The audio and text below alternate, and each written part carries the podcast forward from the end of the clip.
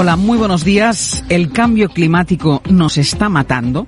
Esto no es solo una alerta que lanza Naciones Unidas, es una realidad ya. por favor, señora Monasterio, por favor, señora Monasterio, esto no es un espectáculo, esto es un debate electoral y los demócratas saben qué hacemos. Los demócratas saben qué hacemos, señora Monasterio. Escuchamos. Habrán notado los oyentes durante la conversación que hemos mantenido con el presidente del gobierno que entraba algo de ruido. Estamos con la ventana abierta. Entiendo que es una de las medidas de, de ahorro energético. Así es. Yo me sé, yo me sé, yo me sé algunos gestos de radio, ¿eh?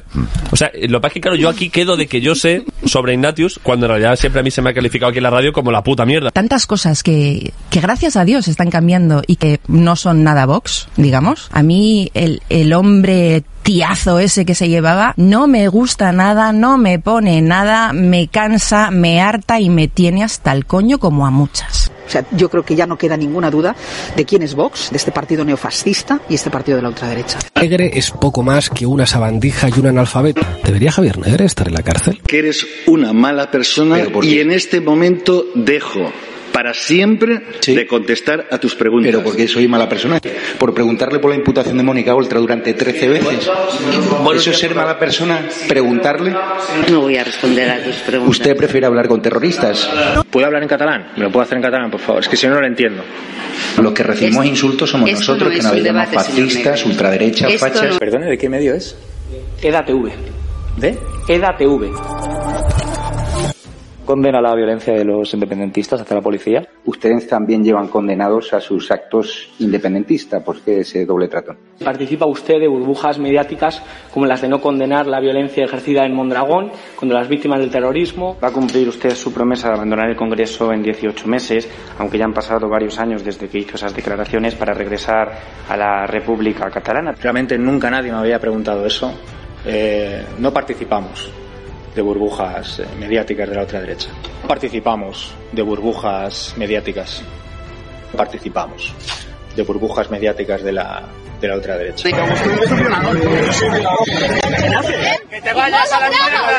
La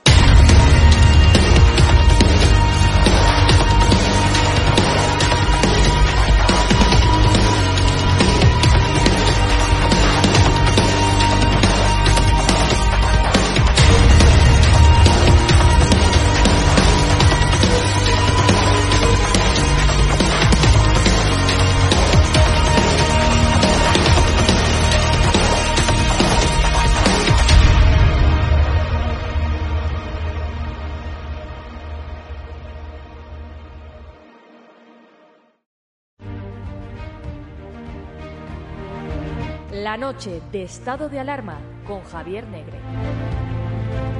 El programa que más odia Sánchez e Irene Montero.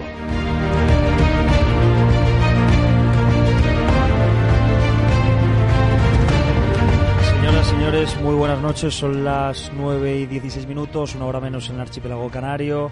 En Madrid hace una temperatura muy agradable, estamos rozando los 9 grados. Se prevé que las mínimas serán de 5 esta madrugada y lo cierto es que empezamos un programa muy especial. Eh, les pido perdón antes de empezar porque yo no soy Javier Negre. Eh, pero bueno, vendrá nuestro director en unos instantes también a estar aquí en la mesa con nuestros tertulianos de hoy, que son dos invitados muy especiales, a los que se sumará también vía telemática Ismael Tejero, pero saludo ya a Percival Manglano, diputado del Partido Popular en las Cortes Generales y es concejal del Ayuntamiento de Madrid. Muchísimas gracias por estar hoy con nosotros, don Percival. Muchísimas gracias por la invitación. Me estreno hoy en EDA TV. Espero que sea la primera, pero no la última vez.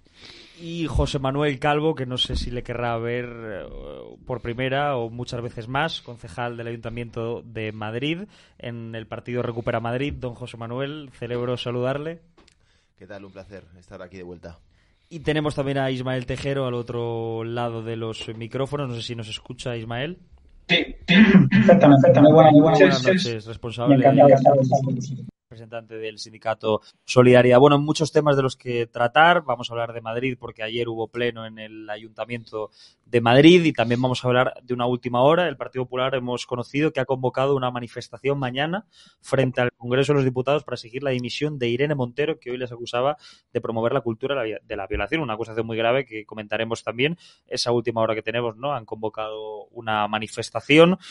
Y, y bueno, luego también hablar precisamente, por ejemplo, de unas palabras de Ayuso que han removido bastante el panorama político y mediático, porque hoy la presidenta de la Comunidad de Madrid ha dicho nada más y nada menos que España va camino de la dictadura sometida por un tirano, refiriéndose a Sánchez, que pone en peligro el Estado de Derecho. El PSOE en el Congreso ya ha hablado sobre este tema, se ha escandalizado, dice Pachi López que no quiere escuchar más ayusadas. Eh, no sé, empiezo por ti, José Manuel Calvo, ¿qué te parecen estas declaraciones de Ayuso? Dice que España va camino de la dictadura y la izquierda pues está muy cabreada porque dice que, está desvariando la, la, presidenta. No es la primera vez que critica así al gobierno, ¿no? No, no desvaría Isabel Díaz Ayuso en absoluto, pero desde luego su objetivo no es cuestionar la democracia ni cuestionar nuestro sistema democrático, que creo que es absolutamente robusto, afortunadamente, a pesar de las palabras de la señora Ayuso, sino que su objetivo es desbancar a Feijó. Y lógicamente para desbancar a Feijó, para entrar en la carrera por la Moncloa, que es lo que le interesa a Ayuso, la batalla con Casado se marca en ese, en ese objetivo, pues evidentemente en esa batalla que tiene ahora contra Feijó, tiene que exagerar, tiene que decir mm, barbaridades para llamar la atención, para estar en los medios y para disputarle a Feijó ese foco mediático que tiene como líder del partido, líder entre comillas, digo, porque ha quedado ya más que cuestionado, y sobre todo como aspirante a la Moncloa por parte del partido que hoy está liderando la oposición. No sé, Percival, qué opinas. Y bueno, si, me, si hay, me... hay, una disputa entre Ayuso y Fijo, como asegura Pero, fielmente José Manuel. Permíteme, invención de permíteme empezar diciendo que hace tiempo que no debatía con José Manuel. Coincidimos los dos en el Ayuntamiento de Madrid cuando él era concejal de urbanismo de, la, de Manuela Carmena, yo estaba en la oposición y veo que vamos a retomarlo donde lo dejamos entonces eh, debatiendo y no he estado de acuerdo en prácticamente nada. Entonces, primero, eh, que Ayuso le está disputando la, el liderazgo Feijó es algo que acaba de inventar José Manuel. Ya sé que está en el argumentario de la izquierda, que, yeah, yeah. que sí, sí, bueno, es que no hay, no hay persona de izquierda que no empiece cualquier discurso diciendo, no, es que Ayuso le está de, eh, moviendo la silla a Feijó. Bueno, en fin, dentro de los mundos de Yupi estos progresistas, pues igual alguien se lo cree, pero, pero, pero por supuesto no es cierto. Y yendo a lo importante, que es el fondo. Eh, ¿Cómo no vamos a estar preocupados eh, en España por, las, por la salud democrática de nuestro país cuando vemos que eh, el gobierno de Sánchez está colonizando todas las instituciones, que no hay ninguna que esté a salvo de sus ansias de control? Y, y lo, los últimos ejemplos son, por supuesto, poner al exministro de Justicia de magistrado en el Tribunal Constitucional y a una asesora también para que le salve eh, de, fin, de sus entuertos que pueda tener con sus aliados independentistas y tener ahí dos peones para hacer lo que quieran, eh, lo que quiera hacer su amo en el Tribunal Constitucional. Hombre, claro que esto es una amenaza muy grave para, para la democracia española. Los golpes de Estado hoy por hoy ya no son duros, son blandos, eh, son pasan por controlar la, las instituciones y eso es exactamente en lo que está ahora mismo el gobierno de Pedro Sánchez. A mí me gustaría que se explicara José Manuel, porque yo el otro día hubo un acto del PP en Madrid, estaba Ayuso, estaba Feijó el domingo por la mañana y yo vi mucha unidad. Yo no sé por qué José Manuel dice eso, sus argumentos tendrá. Espero que sí, porque si no la afirmación no se sostiene, pero yo, yo los vi muy unidos en un acto del Partido Popular en Madrid, Feijó apoya a Ayuso, Ayuso se siente más arropada que en la era de Casado, y no sé por qué dice eso, José Manuel, y por qué tiene ese pensamiento de Díaz Ayuso. Antes de contestar a tu pregunta, te voy a revelar un secreto, Vito. Los Reyes Magos no existen. Los Reyes Magos no existen. Papá Noel tampoco. Quien el comunismo deja, tampoco. Quien te deja los regalos, quien te deja los regalos al lado del árbol de Navidad son tus padres o tu novia, o tu novio, lo que sea. Pero no existen los Reyes Magos. A partir de ahí, si tú crees que porque Ayuso y Feijó escenifiquen una falsa tregua, pues como cuando se abrazaba con Casado hasta que decidió apuñalarlo, ¿no? Metiendo a 10.000 personas alrededor de la sede de Génova diciendo que Casado, como decía Jiménez Los Santos... No, 10.000 no, 100.000 personas, te has no, quedado corto, 10, José Manuel. 10, no, eran 2 millones era, de personas. Eran 10.000, era, eran 10.000. ¿Pero qué van a ser 10.000 personas, Eran, eran 10.000. ¿Y, ¿Y cómo las va a meter alrededor, alrededor de Génova? La metió Ayuso y sus voceros mediáticos. Por ejemplo, esa mañana yo escucho, tengo la mala costumbre, digo mala porque, en fin, no es muy sano para la salud mental, pero yo me hago, me hago esa autoobligación de escuchar a Jiménez Santos todas las mañanas. Haces bien. Y esa mañana, y esa mañana Jiménez Santos estaba diciendo, Ayuso tiene que aguantar hasta que estos dos, y digo textualmente las palabras, ¿eh? Ayuso tiene que aguantar hasta que estos dos salgan con los pies por delante. ¿Sabes lo que está diciendo ahora Jiménez Los Santos?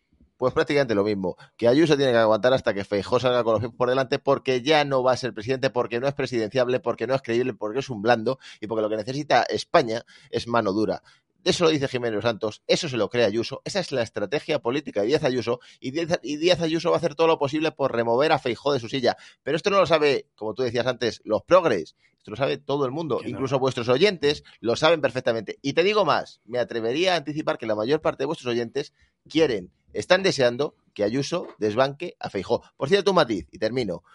Mm, a lo mejor te suena esta frase, Percival. Controlaremos la sala segunda del Supremo desde detrás. Me parece que no la dijo ningún diputado socialista, la dijo un tal Cosido. Explica a la audiencia quién es este Cosido. Por alusiones. Es, es, es, alguien que dimitió por ello. Ya me gustaría que todos los ministros que ahora están ocupando las, eh, las instituciones del Estado también hubiesen dimitido cuando se hubiese sabido sus intenciones al respecto, empezando por la que fue eh, fiscal, esto? fiscal general del Estado. Dimitió, exactamente por ¿Dimitió eso. por esto? Sí, sí, sí. Pero que Y lo por cierto, y, y vamos, y ya que vamos a hacer Pidió comprobaciones. pidió disculpas porque dijo que se habían y al, y, al, descontextualizado. y al poco tiempo dimitió. Al poco tiempo no Pero vamos a hacer, vamos a hacer, lado. vamos a hacer comprobaciones de, de fact-checking, como diría. Ana Pastor, ¿no? Es imposible, eh, José Manuel, que oyeses a Jiménez Los Santos el día de la manifestación en Génova porque fue un domingo. Y los domingos Jiménez Los Lo dijo Santos no habla. Lo dijo O sea el que- viernes. no, ah, el Oye, que no. oye, no, no, no, oye, que- que pido- te inventas no, las no, cosas, no, no, oye, no, no, no, no, pido, pido a, Vi- a- pido a Vito y a la dirección del programa que recuperen las declaraciones de Jiménez Los Santos de El día 10 de la las, mañana. el día, Pero el el domingo día sería de imposible la recuperar manifestación no fue, porque la manifestación que sería fue el un viernes, domingo. que sería el viernes, me da lo Ah, mismo. bueno, vale, Jiménez ya. Los Santos estaba agitando calendario es y removiendo la silla de Casado. Sí, y sí. ahora está agitando y removiendo la silla de Feijó. Bueno, ¿Tú la escuchas? vamos- vamos Porque yo a- sí la escucho y se lo dice todos los días. y también le escucho cuando se mete con Vox. Una de las cosas que yo le admiro a Federico Jiménez Los Santos es que se mete con todo el mundo. Y cuando No, se mete. con Ayuso no se mete. Sí, bueno, con, con Ayuso no Calvo se- y llega- tampoco se mete últimamente. Bueno, Pero sí, bueno, sí, pero pero ¿sabes con- con- cuando con le toca mete? Meterse no, no. con Vox, se mete Dejadme. con Vox. Cuando, le mete, cuando quiere meterse con con el PP, no lo hace con. PP. Es que es la diferencia mucho entre con los. Espera, déjame, déjame hablar. Es que eso es la diferencia entre los locutores de derechas y los de izquierdas. Que los de, los de derechas sí que se atreven a meterse con los de derechas y las de izquierdas, como la SER, lo único que hacen es seguir consignas y sí, buena, qué buenos sois, eh, fantásticos Bueno, un todos los una vez, una, una vez desenmascarado ese, ese bulo de José Manuel Calvo sobre Federico Jiménez Los Santos, eh, vamos a ir con Ismael Tejero, que está al otro lado. ¿Nos escucha Ismael Tejero o no? Así es, así es, sí, estoy aquí a la escucha y bueno, pues, Por un lado, pues eh, los cruces de entre Percival y José Calvo. ¿Qué te parece la actuación de Ayuso, que parece que está últimamente adoptando una postura más favorable en cuanto a los planteamientos de Vox? Les apoya, dice que eh, bueno España va camino a una dictadura, no, no tiene ningún tipo de reparo en decirlo y además ha afirmado que efectivamente estuvo acertada Patricia Rueda en hablar de filoterroristas y que ella hubiera dicho simplemente etarra. No sé qué te parece y si crees que la presidenta de la Comunidad de Madrid os está empezando a copiar en ciertas cosas a, a Vox. Bueno, la verdad que bajo yo, bueno, pues eh, viendo un poco los toros, ¿no? Desde la barrera, porque yo, bueno, pues no, no me identifico con ninguno de, de estos partidos, ¿no? Pero sí que es verdad que viendo las declaraciones de la presidenta, eh, está claro que, que es una línea política que yo creo que, que- que gusta escuchar, ¿no? Porque está hablando de la pura realidad. Ayuso yo la considero que siempre ha sido un verso suelto en el Partido Popular, ¿no? Al igual que han tenido otros vers- otros versos sueltos, como puede ser Cayetana y se atreve, yo creo, un poco más a, a profundizar en una idea política que, que es la que hace falta en España, ¿no? Eh, Ayuso, en este caso, pues como decimos, ¿no? Está hablando de la, de la realidad de lo que está pasando. Y yo creo, bueno, pues escuchando a los, a los dos compañeros, yo creo que si Ayuso de verdad quisiera desbancar a alguien, oportunidades ha tenido, ¿no? Para hacerlo. y en el caso de, de- del anterior presidente del Partido Popular, de Pablo Casado, yo creo que los que iniciaron la guerra contra Ayuso no fue Ayuso, fueron Pablo Casado ¿no? y, Teodoro, ¿no? por lo- lo que yo vi de fuera. Por lo tanto, yo sí tengo que dar mi más humilde opinión. Para mí son declaraciones totalmente acertadas de Ayuso con la dictadura que se está llevando a cabo en el Congreso de los Diputados. ¿no? Yo ir eh, con Percival Manglano, porque dejando a un lado que José Manuel, según él escucha a Federico por la mañana, imagino que también verá 13TV por la noche, ya no me espero absolutamente eh, No, nada, pero, pero Percival, hablemos de actualidad, porque eh, José Manuel llega tarde al cascabel. Eh, ¿Qué te parece, qué te parece, qué te No parece quiero- la, la manifestación No que se quiero ha acabar en un psiquiátrico. ¿Qué te parece la, la manifestación que se ha convocado mañana?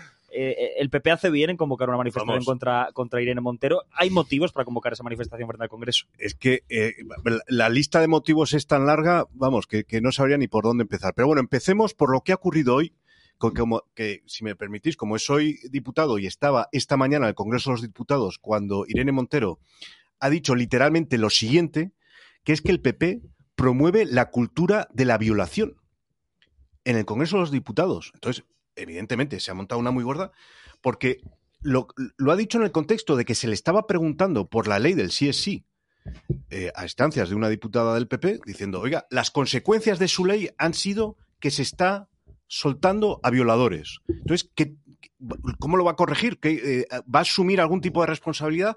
¿Va, a, va a, decir que se han equivocado de alguna manera? Bueno, pues no solamente no asume ninguna responsabilidad, sino que, una vez más, los malos son los del PP, son los fachas, y le da la vuelta diciendo que somos unos unos eh, que, eh, provocadores de violaciones, en fin, lo que acabo de decir hace un momento.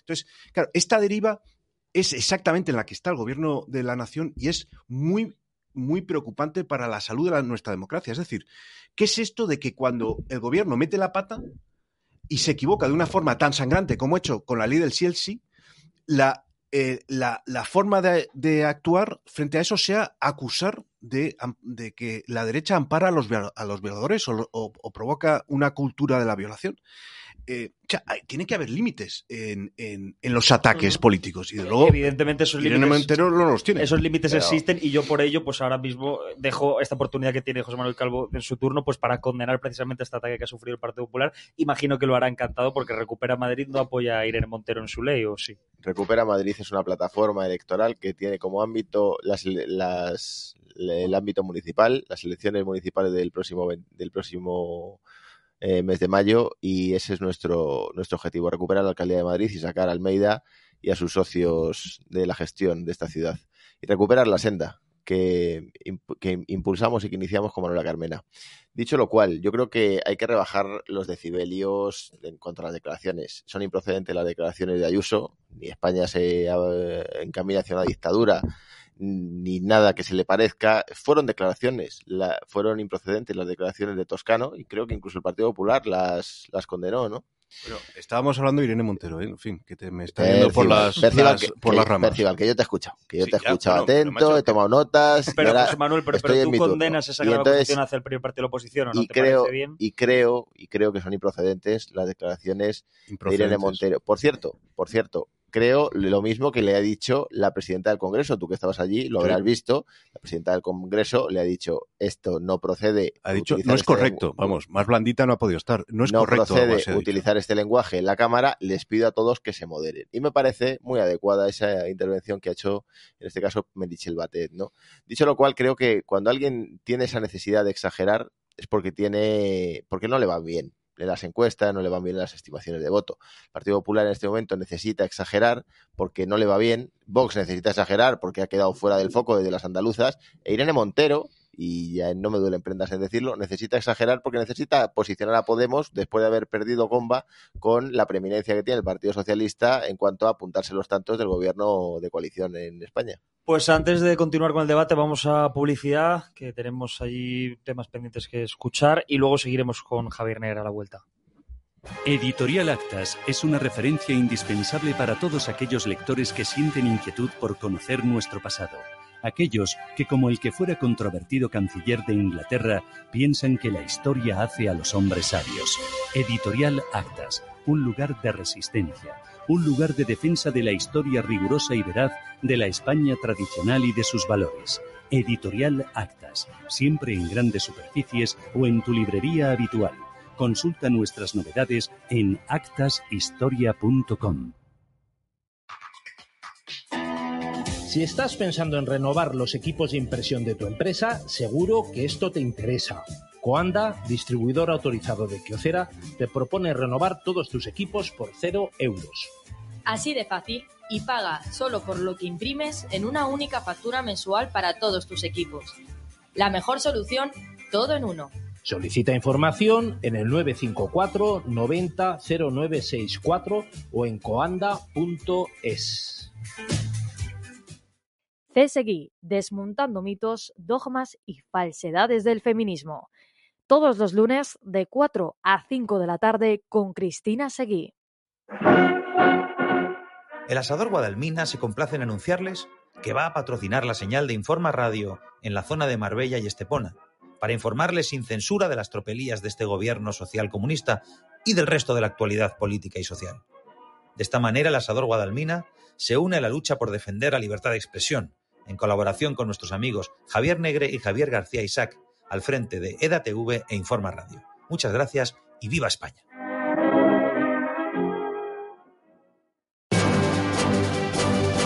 edatv.news, tu digital de referencia, donde encontrarás información confidencial sin censura, con las noticias que más incomodan al gobierno y que te esconden otros medios de comunicación.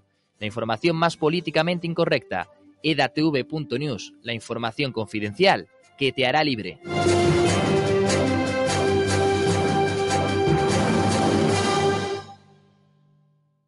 Sintoniza Informa Radio. Madrid Norte 104.5. Murcia 101.5, Valladolid 87.6, Tenerife Área Metropolitana 91.9, Vigo 99.7. Informa Radio, la radio que mereces. Hay situaciones familiares como un divorcio, auténticas guerras de herencias o temas tan sensibles como las custodias de los hijos que generan altos niveles de estrés. No te compliques la vida. Acude al despacho Martín Caro y Asociados. Somos especialistas en derecho laboral y de familia. Nos avalan años de experiencia. Respira y ponte en manos de profesionales para que tu vida pueda volver a la normalidad. Ponte en contacto con nosotros en el 696-513-918. Lleva Informa Radio en tu móvil Descárgate la aplicación en Apple y Play Store. Historia criminal del Partido Socialista. Último libro de Javier García Isaac en editorial Actas. No te pierdas el relato más alucinante de la historia de un partido político que hizo historia criminal en España desde la Guerra Civil hasta la actualidad. Historia criminal del Partido Socialista. Pídelo ya en tu librería más cercana.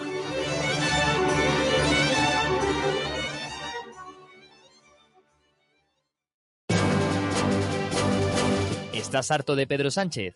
¿Estás harto de la sexta y de las televisiones que te mienten? Pues no te preocupes, ya tienes disponible EDATV, la televisión sin censura que más incomoda al gobierno y con más de 30 canales en libertad. Política, motor, cultura, entretenimiento, toros, caza y contenido exclusivo que solo podrás ver en nuestra plataforma. Regístrate gratis en edatv.com y descárgate las apps en Google Play, Apple Store y Android TV Únete a la televisión sin censura.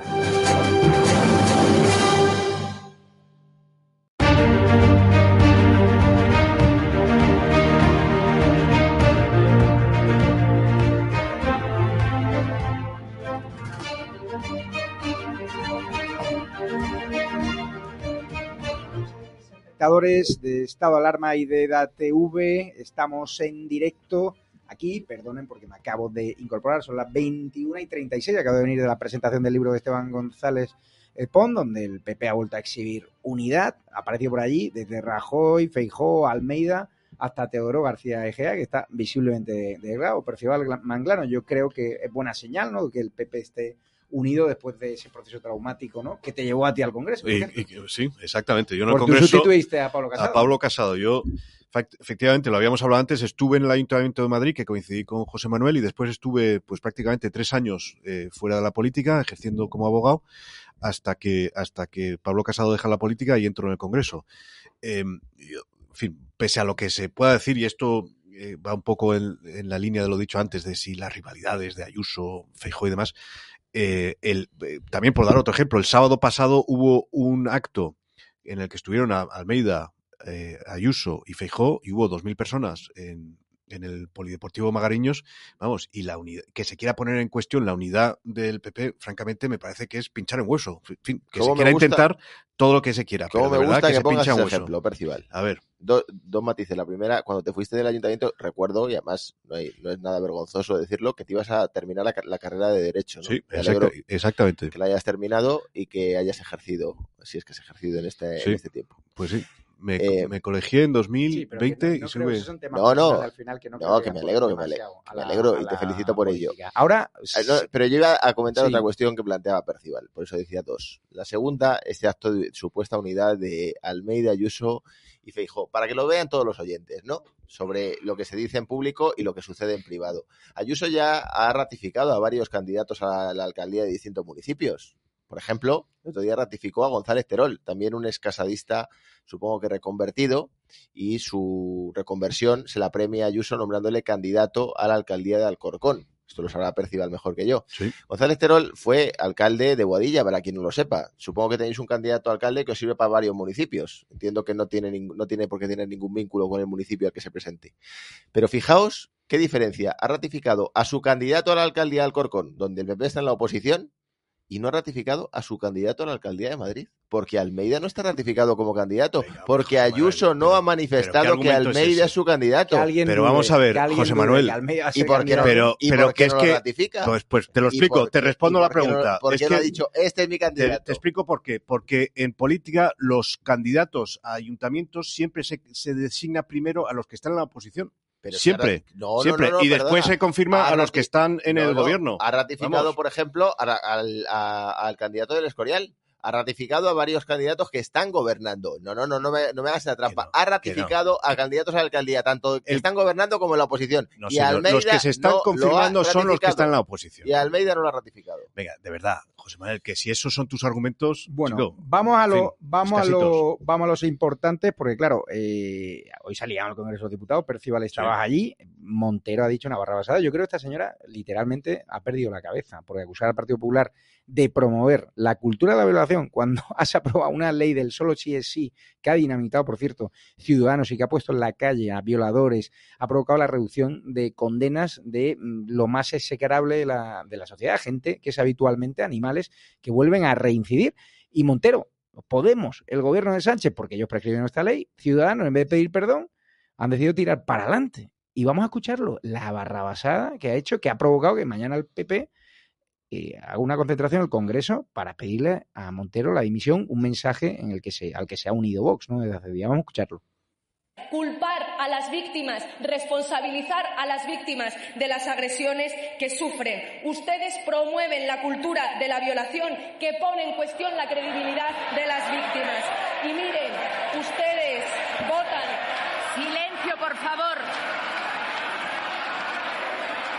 Silencio.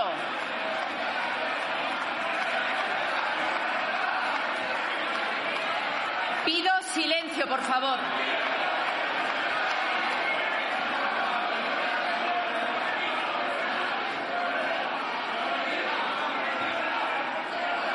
Señorías del Grupo Popular, pido silencio, por favor. No se interrumpe una pregunta. Les pido silencio.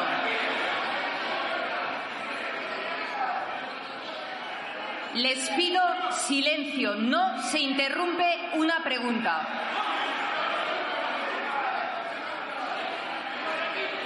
Silencio, por favor.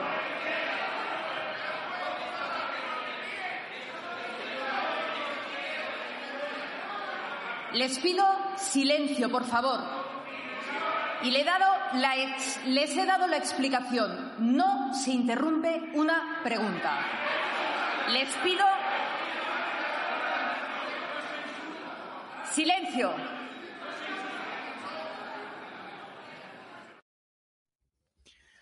Terrible lo que ha pasado. Le hemos preguntado a Irene Montero los pasillos eh, por este asunto, si no cree que se ha pasado de frenada, y luego le he preguntado yo, aunque se ha ido corriendo como siempre acostumbra, de si debe pedir perdón ya por la ley del solo sí es sí, que ha puesto en la calle a animales, a depravados sexuales, abusadores, y ha provocado que otros, como miembros del caso Arandina, la manada, pues hayan visto reducida su, su pena y ahora están viendo a ver cómo les salva la papeleta, ¿no? Esos jueces, como llaman ellos, con perspectiva de, de género, está habiendo presiones fortísimas en las audiencias provinciales, más de un centenar de casos de revisiones de, de condena, de rebajas de pena, y vamos a escuchar ¿no? eh, a Irene Montero los pasillos del Congreso.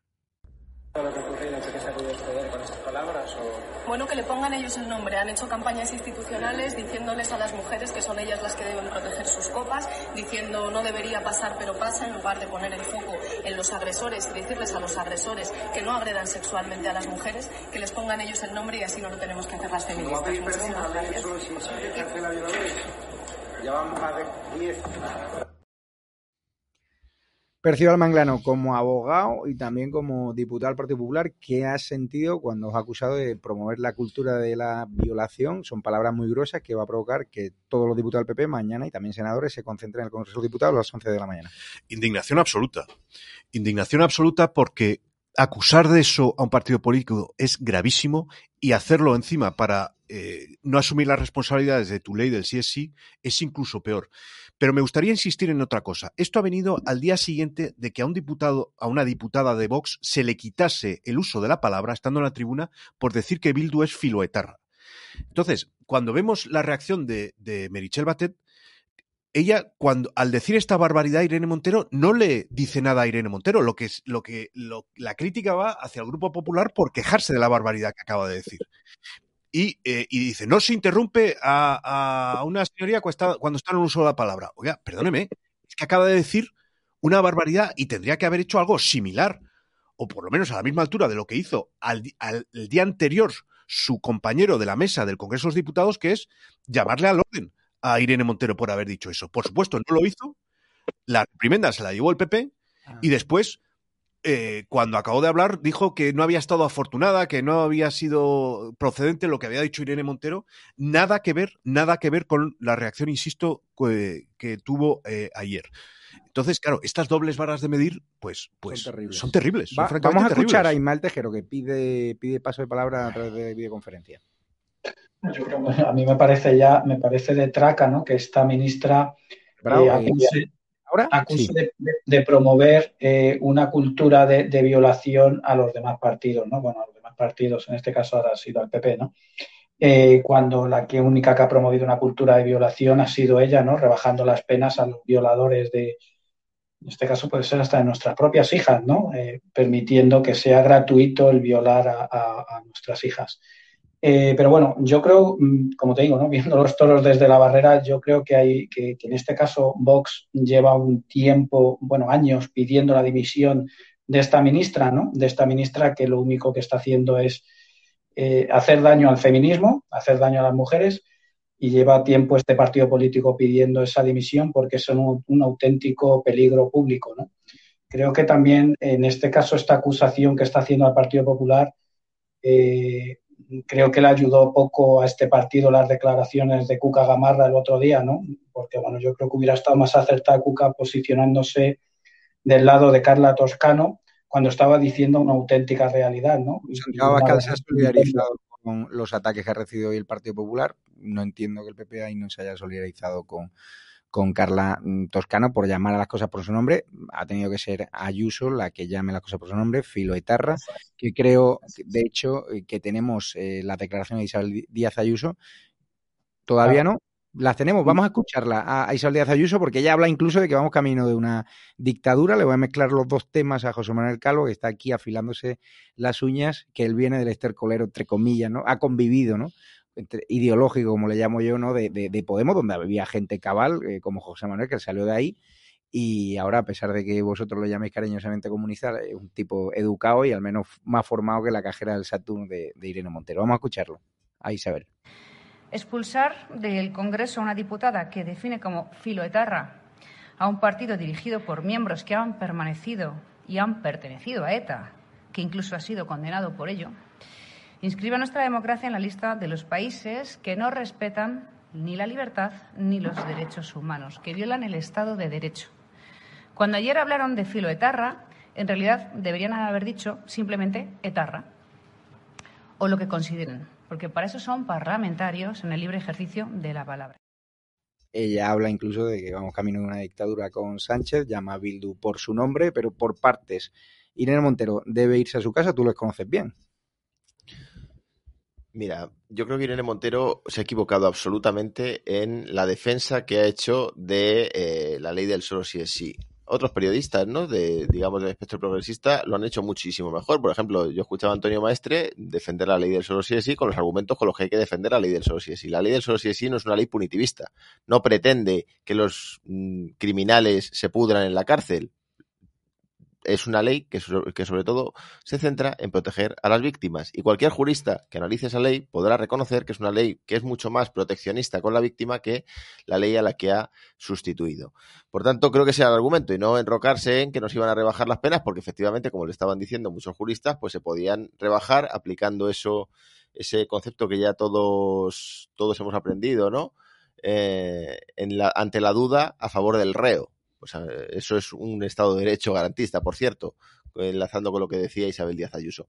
Luego, claro, lo que dice Isabel Díaz Ayuso, que no es más que puro oportunismo, se lo comentaba antes a Percival y a Vito antes de que llegara Javier, no es más que un intento de llamar la atención de nuevo para eh, situarse en esa batalla que tiene contra Feijó como la líder de la oposición. Feijó está a la baja, todo el mundo lo sabe, en su partido ya casi yo creo que le dan por amortizado.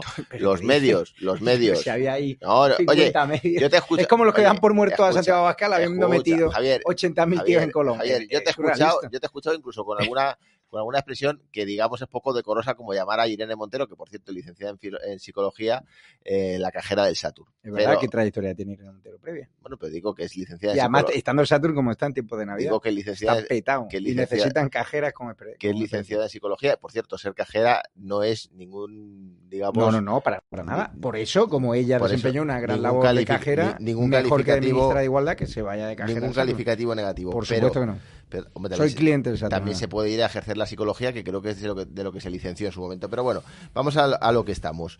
Irene, eh, Irene Montero necesita exagerar para que Podemos saque la cabeza frente a un PSOE que está claramente llevándose la parte del león de todos los logros que pueda generar este gobierno progresista. Ayuso necesita exagerar porque necesita competir con Feijo y situarse como la líder de la oposición. Por cierto, Feijo claro que está amortizado. Solo tienes, antes lo hablábamos también, solo tienes que escuchar a Jiménez Los Santos todas las mañanas diciendo que este señor no va a gobernar jamás, que mm, es un moderado, que es como Rajoy. El otro día ya le, utilicé, ya le escuché utilizar el término maricomplejines, con el que por cierto pretendía atacar a Rajoy cuando Rajoy perdió dos elecciones seguidas contra Zapatero y eh, muchos medios de la derecha y de la extrema derecha están dando por amortizados a Feijó y quieren Ayuso y su caballo ganador es Ayuso y van a apostar por Ayuso y lo vais a ver. Yo me acuerdo de venido a tu programa muchas veces y en tu programa mm, he escuchado en reiteradas ocasiones Casado, pero si Casado ya está camino a la Moncloa, Casado, pero ¿cómo va a ir a la baja? Y yo te decía, Javier, Casado no aguanta, Casado no llega, Casado aparte de la guerra interna que tiene es que no da la talla porque era un líder de Chichinabo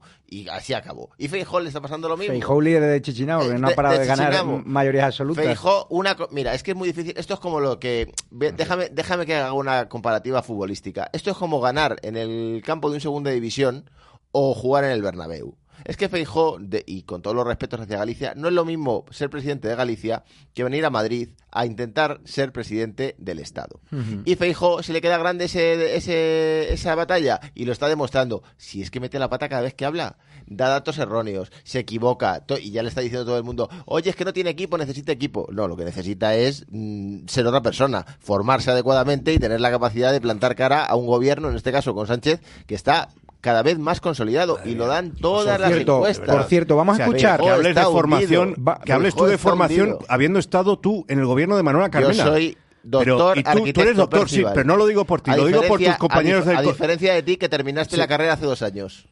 Qué tonterías dices, José Manuel. Lo que, lo Esa es mi segunda carrera. Ah, mi segunda ¿y la carrera. Primera cuál es? ¿Y la primera ¿Pero cuál ¿De verdad quieres que te digan todo mi currículum? Sí, no, hombre, ya que dices que la segunda, dime cuál es la primera. Hombre, qué, qué, tonterías.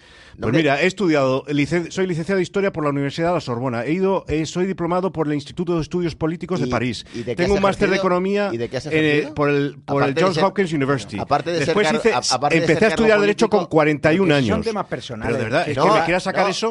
Pero, a lo que íbamos. Con la que está cayendo, pero con la que está cayendo. Pero a lo que iba, que de verdad, que tú hables de formación, que tú has... Yo que, soy que, doctor, por cierto. Tú me sí, parece sí, que doctorado muy, todavía no, Yo no soy está doctor. cayendo, pero, pero vamos verdad, a escuchar formación... a Pachi López, que ha pegado una rajada de Díaz Ayuso, donde le ha acusado, ¿no? de absolutamente todos los pasillos del Congreso. Vamos a escuchar a Alex Lendakari, que ahora es el portavoz sanchista en el Congreso de los Diputados. Utiliza su poder para generar enfrentamiento, división y confrontación. Y esto ya empieza a ser preocupante incluso peligroso, porque está haciendo llamamientos permanentes al enfrentamiento y a la confrontación social. Este es un populismo que no tiene ningún decoro, ninguna educación y ni un mínimo de cultura democrática porque no sabe lo que significa y lo que es la democracia. Y por lo tanto, una presidenta así no puede seguir ni un minuto más al frente de una comunidad como esta. Y si el señor Fijo no rectifica lo que está diciendo y lo que está haciendo a la señora Ayuso, volverá a demostrar, primero, que es cómplice de todo esto. Y segundo, que ni manda ni decide absolutamente nada en el Partido Popular. Es que ya está bien de ayusadas en este país.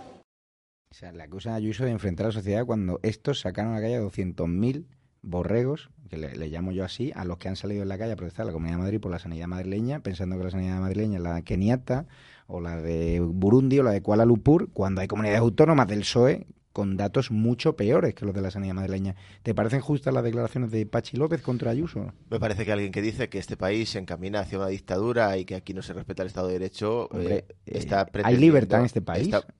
absoluta, Javier. A mí, ¿por qué me han echado todas las televisiones? A ti no te ha echado de ¿Por qué hay censura? ¿Por qué no me acredita Pedro Sánchez en el Congreso? En, en, Moncloa. Pues, o sea, tú me estás diciendo... Pero, si estás todos los días, si yo te veo todos los días haciendo preguntas a los diputados... ¿En el Congreso? Pero en Ferraz no me, no me, o sea, no me dejan entrar. de la misma manera que Vox no deja entrar... Pues de, la misma manera que vos no deja entrar a la cadena SER a su sede. Pero, eso pero no, Pedro Sánchez dice toma, que, toma el Tribunal Constitucional, toma el Tribunal Constitucional, el CIS, el INE, los muchos medios de comunicación.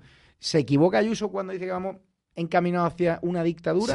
no es que se equivoque, es que es una marcianada que no la, y que ni ella misma se cree, como no se cree esto de la Navidad que ha dicho ahora o que tenemos que ir a una sociedad más religiosa cuando dijo en el año 2019 que había perdido la fe con nueve años. En fin, Ayuso es un papel, Ayuso es un personaje construido por Miguel Ángel Rodríguez, muy bien construido, por cierto, que también construyó Aznar, que pasó de ser un líder sin carisma a un máster del universo, ¿no? Como él mismo se cree en este momento. Y Ayuso está interpretando un papel de situarse como el Adalid, como la punta de lanza de la derecha y la ultraderecha en España. Se está comiendo a Vox, por eso al portavoz del sindicato Solidaridad le entusiasma Ayuso y se, y se acabará comiendo a Vox y la Comunidad de Madrid ya se lo ha comido y se va a comer a Feijó, porque en este momento no está la derecha para líderes moderados que están amortizados. La derecha está reclamando una lideresa como Ayuso y Ayuso está interpretando ese papel. Punto final. Todo lo demás ni se lo cree, ni España se aboca a una dictadura. ni, se está cuestionando el Estado de Derecho, por favor. De Ismael. Ismael, ¿qué opina? sobre esas declaraciones. No está ahora Ismael Percival. sí, yo sí que quiero opinar. Vamos a ver. Isabel, esto Isabel, eh, Montero no está exagerando cuando hace las declaraciones que hace. Montero cuando ataca a los jueces, los llama machistas, los llama fascistas, eso es una intimidación de un poder del Estado que se supone que es independiente. Eso es la intimidación de, un matón que está en el gobierno y quiere que los jueces y la justicia como tal se someta a sus designios. Y eso, esos son tics que van mucho más allá de eh, exagerar. Eso es preocupante para la salud de la democracia española. Y lo hace Montero y lo hace también Pedro Sánchez. ¿Por qué Pedro Sánchez ha apoyado a Montero cuando inicialmente dijeron que iban a, revisar la ley del CSI? Porque toda ocasión que exista en la que se ataque a los jueces, para Pedro Sánchez es una oportunidad a aprovechar. Porque su gran enemigo ahora mismo, el único poder que no tiene sometido a su control, es la justicia. Ya ha hecho todos los demás poderes, todos los demás poderes del Estado están sometidos con la colonización esta que, ha usado en televisión española. No, no, no, es que por, eso, mismo, como soy serio, lo estoy diciendo. Porque lo veo en el Consejo de Estado, donde ha puesto a presidenta una exministra suya. Porque lo veo en la Fiscalía del Estado. Porque lo estoy viendo en el Tribunal Constitucional porque, porque lo veo en tantos otros sitios. Entonces, claro, esto es, esto es un, esto no es una exageración, como has dicho. Esto es un plan premeditado de ocupación de, los poderes del Estado y que nadie se enfrente al poder del Ejecutivo. A ver si va a estar Soros detrás. Pero lo que pasó, ¿eh? lo, que pasó en el Congreso de Diputados, eh, a Carla Toscano, por llamar a la cosa por su nombre, Filoetarra Bildu, cuya portavoz está condenada por enaltecer al terrorismo de ETA y era la que señalaba las páginas de un diario proetarra a las personas que tenía que asesinar o atacar ETA, y yo la conozco muy bien porque fui corresponsable del mundo del País Vasco, y por mucho que ahora vengan compañeros a aplaudirla, a las gracias, todos sabemos quién eres, Mercedes Purúa, los que hemos vivido allí, los que, hemos los que te hemos padecido. Entonces, especialmente las víctimas del terrorismo directo. Vamos a escuchar a Bascal hoy en el Congreso de los Diputados reprocharle a Pedro Sánchez el episodio lamentable que vivió Carla Toscano cuando Vox recibe todo tipo de insultos, y por cierto, que hoy Bateta está muy bien, porque le ha permitido a Pascal llamar filoetarras, cuando Adeceli, su número dos en la mesa del Congreso, ayer echó a Patricia Rueda por llamar filotarras a Bildu, que se quedó corto. Vamos a escucharlo. Señor Sánchez, es ineludible recordar su frase de este lunes. Yo se la leo literalmente. Una de las cosas por las que pasaré a la historia, da igual cuál sea tal cosa. Lo grave es escucharle hablar en esos términos de usted mismo. ¿Usted no se siente ridículo? ¿Usted no es consciente de que le percibimos absolutamente lleno de vanidad y falto de modestia? ¿Usted se imagina a cualquier otro dirigente hablando de sí mismo en esos términos? A mí me cuesta, quizá a Nerón o a Calígula, pero lo cierto es que usted está convencido de que pasará la historia y en esta ocasión yo tengo que darle la razón. Usted pasará la historia, pero no principalmente por desenterrar muertos e impedir su descanso, por muy grave que esto sea.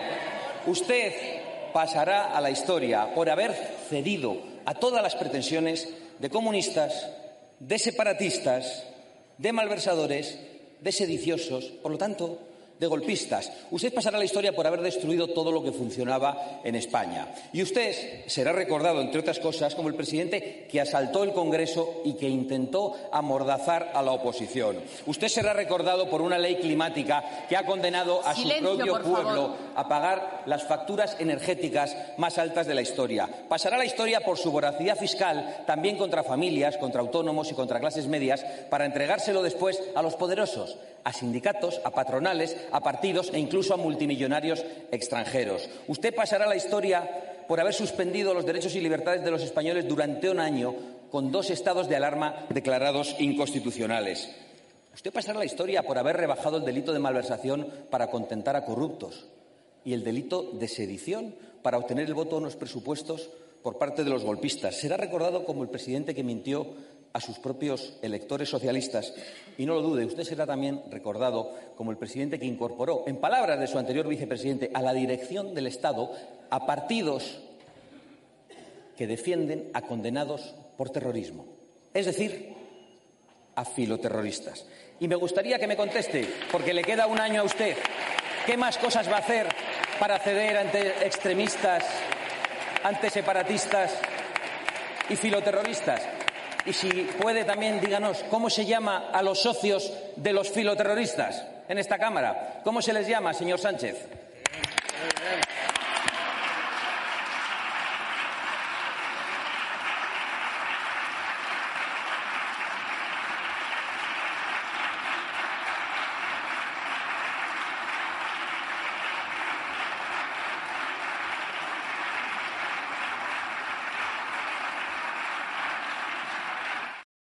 Las palabras de Santiago Bascal, yo creo que Ismael estáis contentos y que esto puede ¿no? Eh, reactivar ¿no? Eh, mucho más a Vox después de esa inyección de moral del pasado domingo en Colón. ¿no?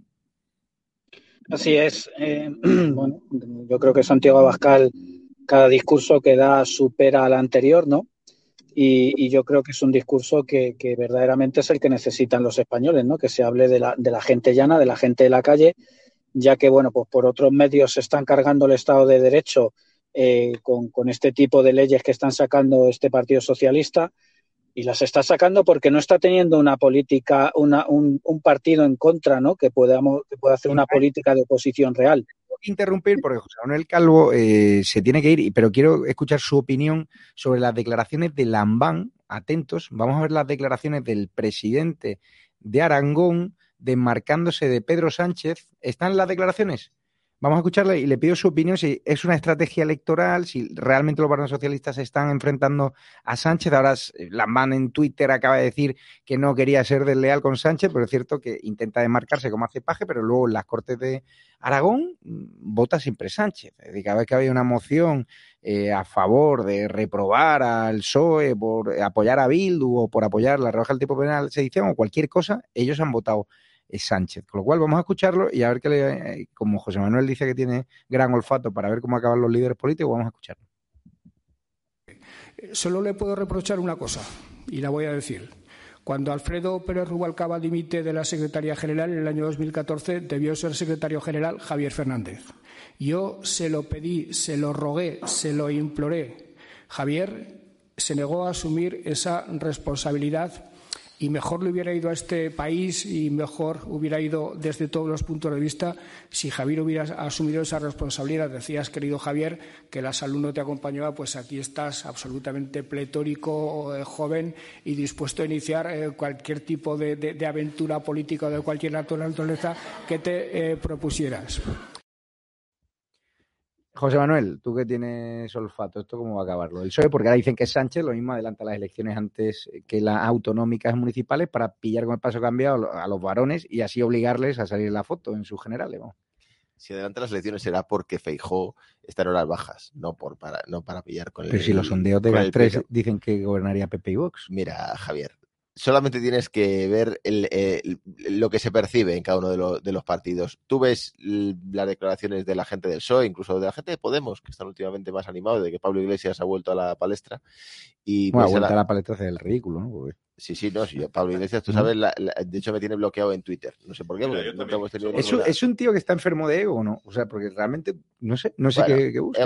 Ego, tenemos todos o muchos, o los que estamos en esta mesa seguro que tenemos tanto ego como, Pablo Iglesias. No, eso es imposible. No, Pablo Iglesias el problema que tiene es que yo creo que no es capaz de eh, asumir el papel que le toca en cada momento. No lo asumió como vicepresidente cuando tenía oportunidad de hacer cosas como vicepresidente y no lo asume ahora que no es vicepresidente, que tiene un puto podcast, como él dice, o un programa de, televisión o de YouTube. ¿Te ha invitado o no? No, jamás, jamás. No, no, no me ha invitado. Ya te digo que me tiene bloqueado en Twitter. ¿Te hizo la vida imposible o no? No, no tuvimos prácticamente trato en mi etapa en Podemos. ¿Y lo considera un tipo inteligente y hábil político, no? Lo considero un tipo con mucho olfato político en un momento que creo que ha ido perdiendo y ahora le pierde eh, la necesidad de seguir influyendo. Por cierto, es algo que le criticó a, Aznaria González. Dijo, yo no haré como ellos, yo me retiraré y dejaré que operen y al final se ha visto que, es igual o peor que, Felipe González en el PSOE o que andar en el Partido Popular, ¿no? Que siempre han intentado influir cada vez que están en horas bajas. Por cierto, eso me sirve para recordar a Feijó. Ahora que Feijó está en horas bajas, vuelve a andar a decir que España se aboca a la dictadura y al golpe bueno, ¿Cómo va a acabar el PSOE?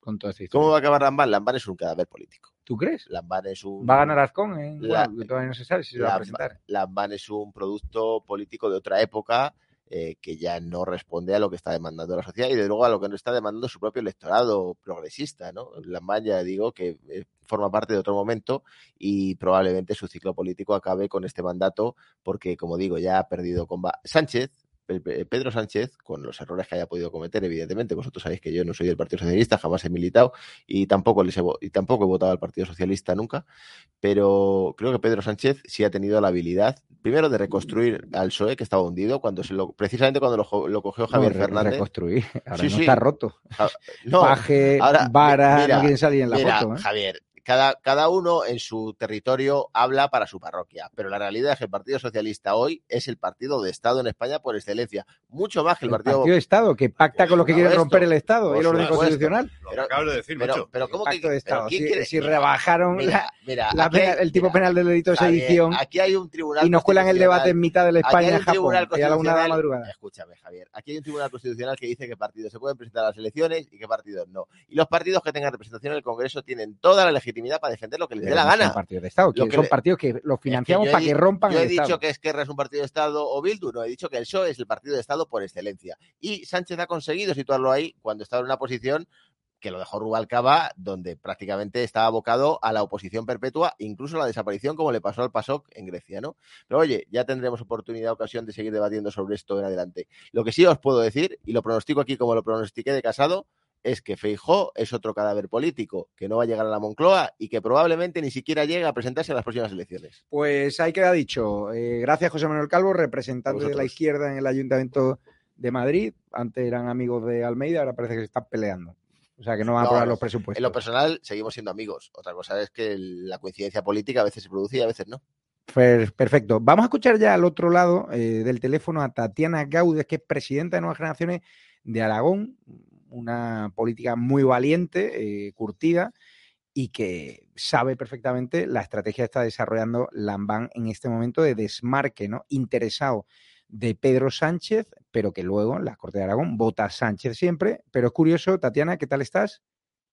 Hola, muy buenas noches, Javier. Es curioso porque, claro, la estrategia de desmarque de repente le ha subido un tuit diciendo que no quiere ser desleal a Sánchez, que está con él, con lo cual nos está volviendo un poquito locos aquí. Bueno, es que es algo a lo que los aragoneses ya nos tiene acostumbrado Lambán, que es a decir una cosa en Twitter a posicionarse algunas veces en contra de su jefe y buscarle las cosquillas, pero luego a la hora de la verdad, cuando tiene que votar en el Parlamento aragonés y defender eh, los intereses de los aragoneses, vota lo mismo, vota lo mismo que Pedro Sánchez. Hoy es una muestra más del, cinismo, del cinismo, del cinismo de Lambán, que al final él considera que la política de Pedro Sánchez es perjudicial para España, igual lo que debe, hacer es dimitir.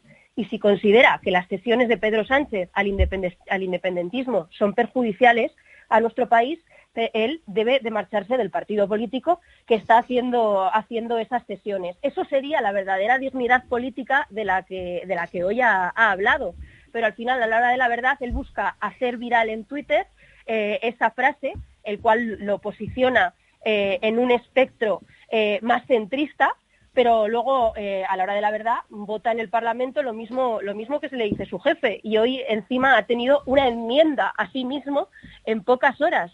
Sale dando unas declaraciones que han abierto titulares de todos los periódicos nacionales en contra de lo que dice el presidente del gobierno de su partido y minutos después dice que bueno, es una pequeña discrepancia, pero que al final en la política esencial que está, que está de acuerdo. Por favor, este señor lo que tiene que hacer sobre todo es, es aclararse y dejarnos de tomar eh, por tontos a, todos los aragoneses, que estamos ya muy cansados de que haya dos presidentes, el de Twitter y el que luego en el Parlamento aragonés vota con el sanchismo. No sé qué habrá pasado, Tatiana, desde que se han filtrado las declaraciones, en la sexta, hasta que él a las ocho y nueve minutos de esta noche de miércoles ha hecho ese rectificado que ha dicho a propósito de mis palabras de afinidad y coincidencia con Javier Fernández, que me llevó a pedirle que liderara el partido cuando dimitió Rubalcaba, que nadie las entienda como una de lealtad hacia Sánchez Catejón, le etiqueta para que se entere, discrepando en algunas cosas, cuenta con toda mi lealtad y apoyo. ¿Crees que ¿Crees que ha habido ahí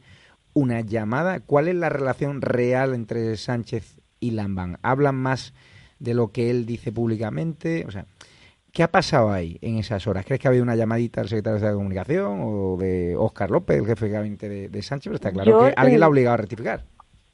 Yo la relación entre Lambán y Pedro Sánchez realmente eh, no, no, la sé ni la puedo saber.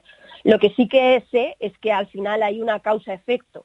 Él hace unas declaraciones, él sabe que esas declaraciones en contra del presidente de su partido y del actual presidente del gobierno, o posicionándose en contra de una política tan trascendental como es la reforma de delitos de, secesión, eh, la ley de sí es sí, o en contra del ministro Garzón, como muchas otras veces se ha posicionado en Twitter en contra.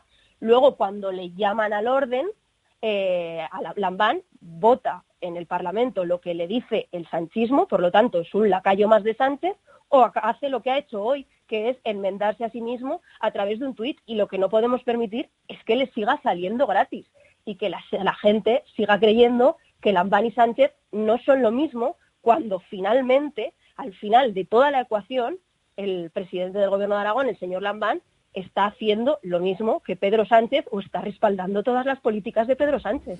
Bueno, ¿y cuándo vais a deshojar la, margarita? O sea, ¿qué va a pasar en Aragón? Porque Jorge Azcón es un gran alcalde de Zaragoza del Partido Popular, además gobierna siempre con mano tendida, llevándose bien con Ciudadanos, eh, con Vox, o sea, pactando en favor de los eh, de los zaragozanos, ¿no? Como digo yo, y preguntaros, em, ¿va a dar el salto a Aragón? ¿No va a dar el salto? En el partido me cuentan que les encantaría, pero que es una decisión que tiene que tomar él, porque los sondeos sí que es cierto que hablan de que el Ambanco, esa fragmentación que se produce en la Corte de Aragón, con los partidos regionalistas, pues podría seguir gobernando y que, claro, perder la alcaldía de Zaragoza para irte al gobierno de Aragón y quedarte en la oposición, pues es para alguien que conozca a Jorge Azcón como le conozco yo, que tiene tanta vocación de servicio público y tan enamorado de Zaragoza, pues es una decisión difícil de, tomar, ¿no?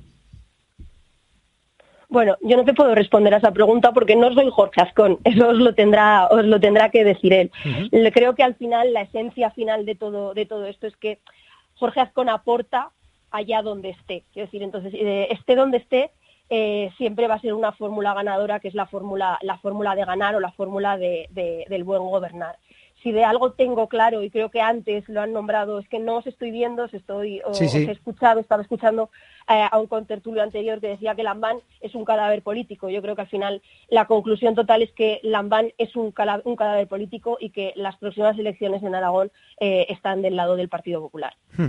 Pues ojalá sea así eh, y, y vais a necesitar obviamente a, a Vox, que también tenemos buena relación allí. Lo que está claro que Aragón merece un cambio. Hay mucha gente que lo está pasando muy mal, muy mal y, como bien decías, eh, él se dedica a hacer pues eso, sus comentarios en Twitter, desmarcándose de Sánchez, pero lo que es la gestión del día a día pues un auténtico desastre. ¿Qué ocurre allí? Que la prensa, eh, pues con tanta publicidad institucional, pues no está contando lo que tú estás contando en estos momentos. Y ya estamos, por cierto, sonan- sonando en, en Zaragoza vía FM, con lo cual un saludo también a todos a todos los eh, seguidores de EDATV que tenemos por allí, de Informa Radio. Muchas gracias, Tatiana.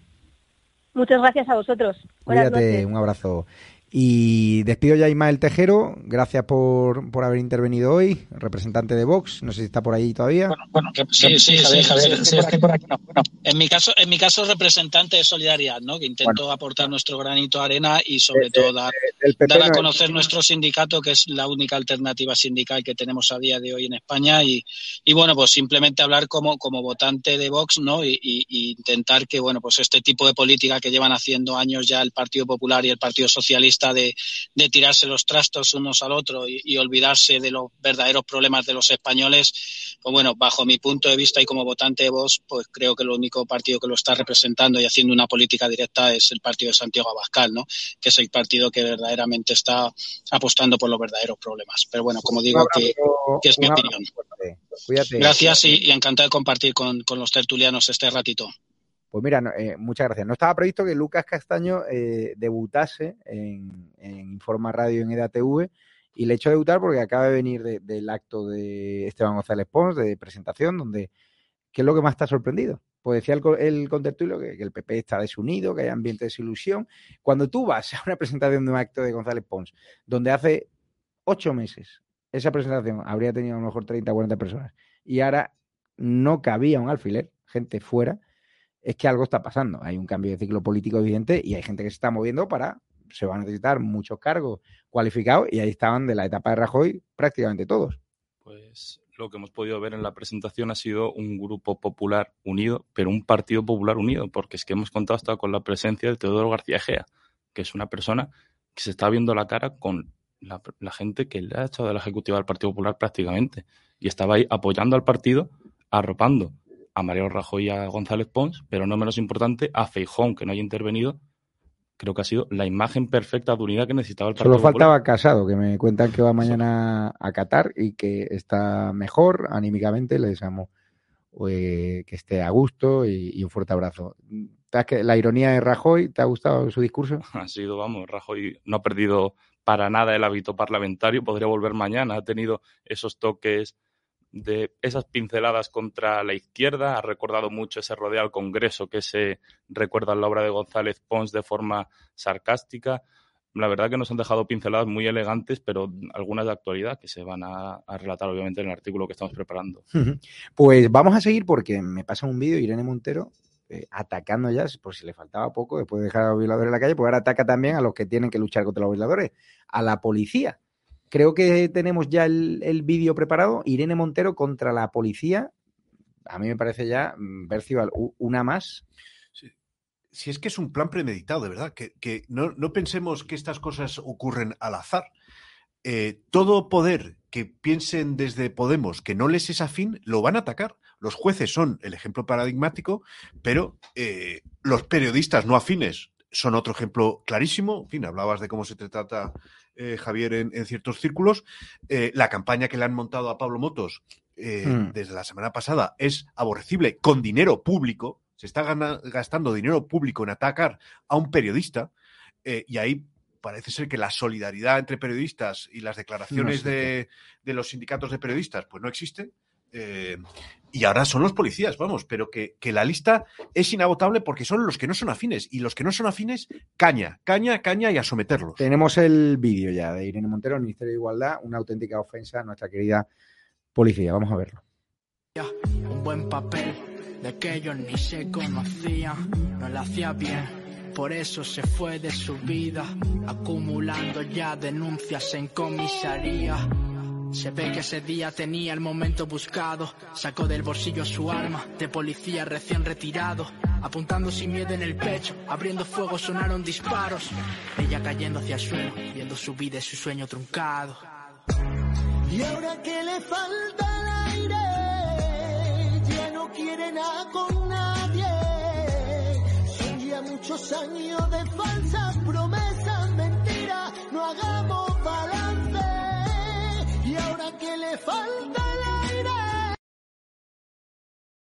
¿Cómo te has quedado, Percival?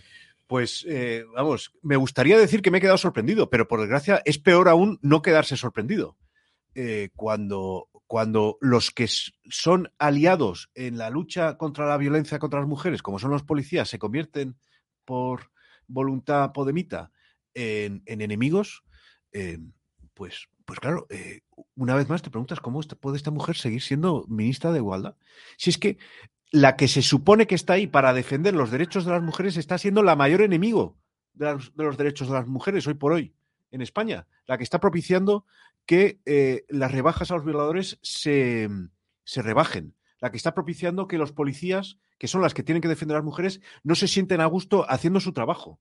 Vamos, eh, es, es, es, eh, es increíble que Pedro Sánchez no la haya eh, cesado todavía, pero la explicación es que eh, le viene bien tener a un Doberman, a Sí. Pedro Sánchez, es que le viene bien. Y, le- y bueno, eh, Lu- sí, Lucas, tú eres el más joven de la mesa.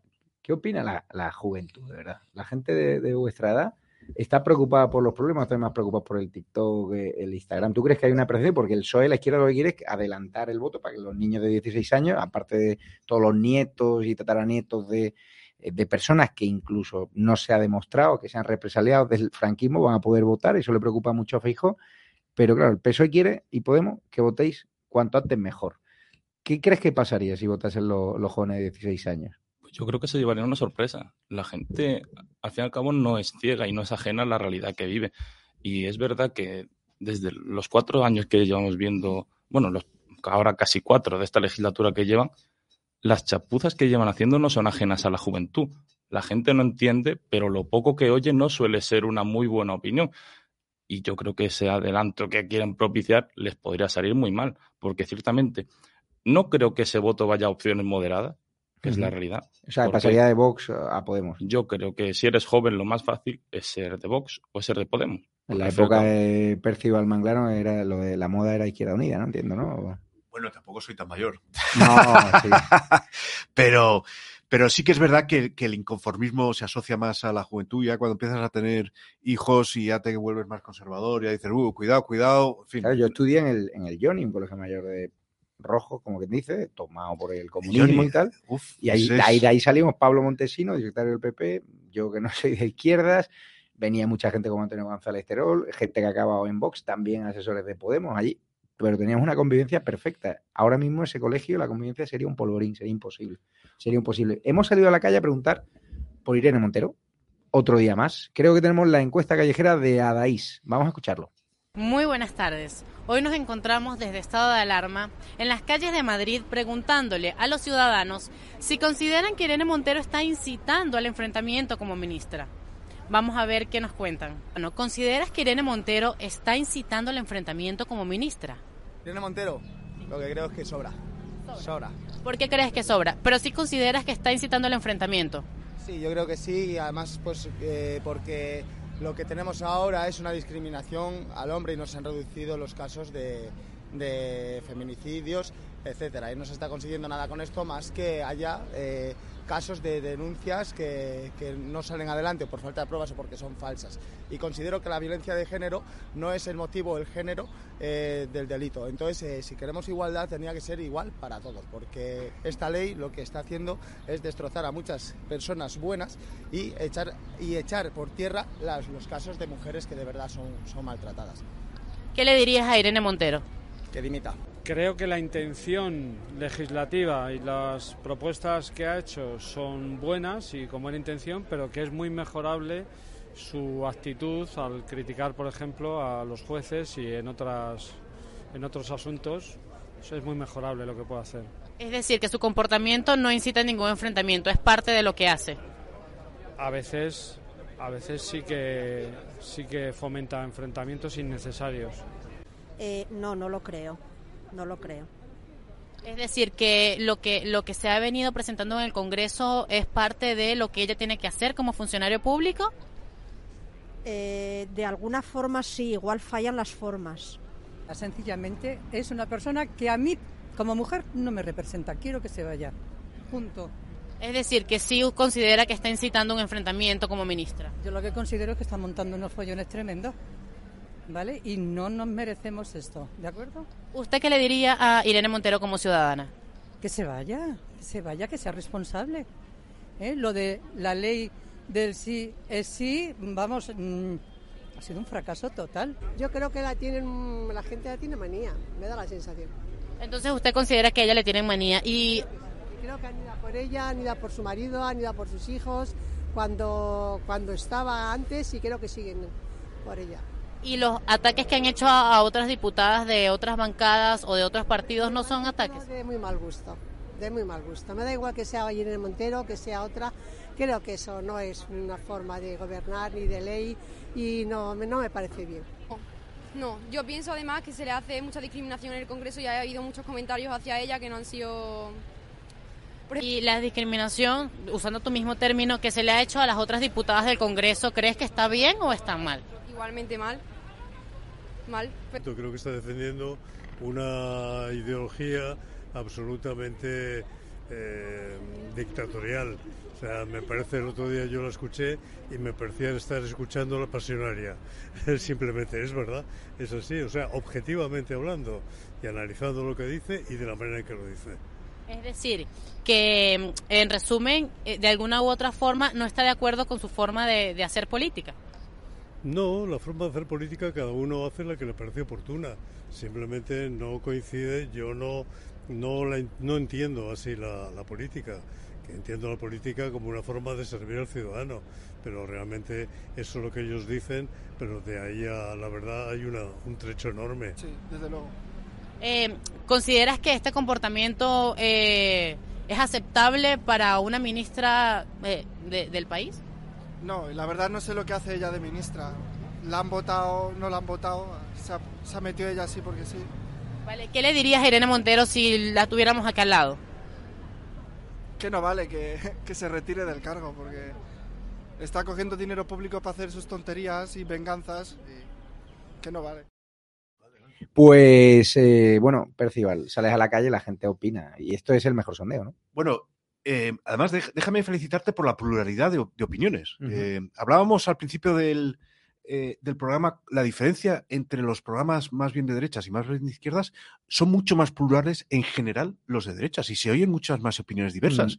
Es que cualquier, en fin, por no hablar de la sexta o de tantos otros, pero solo se oye una opinión y aquí hemos oído opiniones muy distintas, incluso favore- que favorecen a, a Irene Montero. Pero me gustaría dar un dato que se ha oído hoy en el Congreso y que me parece que es crucial para juzgar la labor de este gobierno en lo que para ellos es una bandera que es la lucha contra la violencia de las mujeres. Bueno, pues en función de los datos de Interior, del Ministerio de Interior, o sea que son datos oficiales, desde el 2019 hasta hoy, los delitos de violencia contra las mujeres han crecido un 30%. Un 30%. Entonces, eh, ¿en qué quedamos? Eh, ¿Esto es un gobierno eh, que está comprometido con defender a las mujeres, pero resulta que cuando gobiernan ellos las... las la- los los- tienes los- animales sexuales en la calle.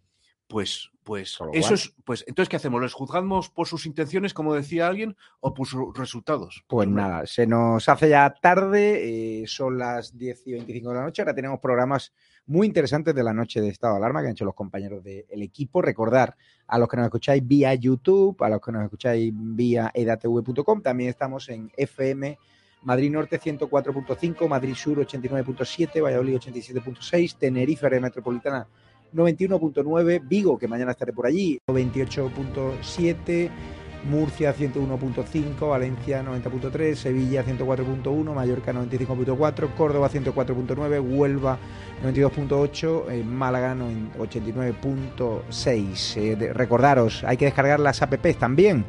Os bajáis los podcasts de Javier García Saag, La Boca del Lobo, todos los eh, tertulianos que os gustan, los presentadores de Bebito, José Luis Barceló, Cristina Seguí, todo lo tenéis a vuestro alcance. Una radio que no miente, una tele que no miente, una tele que no censura ni siquiera al que pone para ir al presentador. Recordar, os descargáis las apps en Google Play, en Apple Store, Informa Radio y también de la de EDATV, donde os la descargáis, os registráis en la web, porque si no, no puedes acceder a la EDATV, la Informa Radio es libre, y le dais al botón de colabora si queréis echarnos una mano a través de EDATV, si no tenéis una cuenta bancaria que creo que podéis ver en pantalla, cuenta bancaria de Ibercaja ES72 2085 9298 7803 3043 1954 es una forma de ayudarnos ¿no? a Javier García y a mí a seguir creciendo en este proyecto de libertad en un entorno donde nos señalan, se ríen de nosotros, nos estigmatizan, nos hacen sentir que somos los raros, los que vamos a contracorriente, nos insultan en las redes sociales, gente sin nombre y apellido, pero luego vas por la calle y te dicen que tienes que seguir peleando, y te lo dice hasta el cura de mi barrio, de los Jerónimos, que Percival. Anda por ahí, pues otro día el hombre se paró y me dice que sepas que resto por ti, con lo cual, solo por él y por la familia, por toda la gente que está al otro lado sufriéndolo y que necesitamos un espacio de libertad, vamos a seguir y se incorporan jóvenes talentos como Lucas, Carlos Chinchilla, Ricardo, toda la gente que hace posible este sueño que empezó una noche de pandemia y que acabaré. Yo simplemente tengo que se vaya Pedro Sánchez, ese día diré, bueno, hasta aquí hemos llegado y podré irme una semana a descansar, que hace mucho tiempo que no sé lo que es eso. Muchas gracias a todos y os dejamos con los mejores contenidos de la noche de Estado de Alarma. Cuidaros.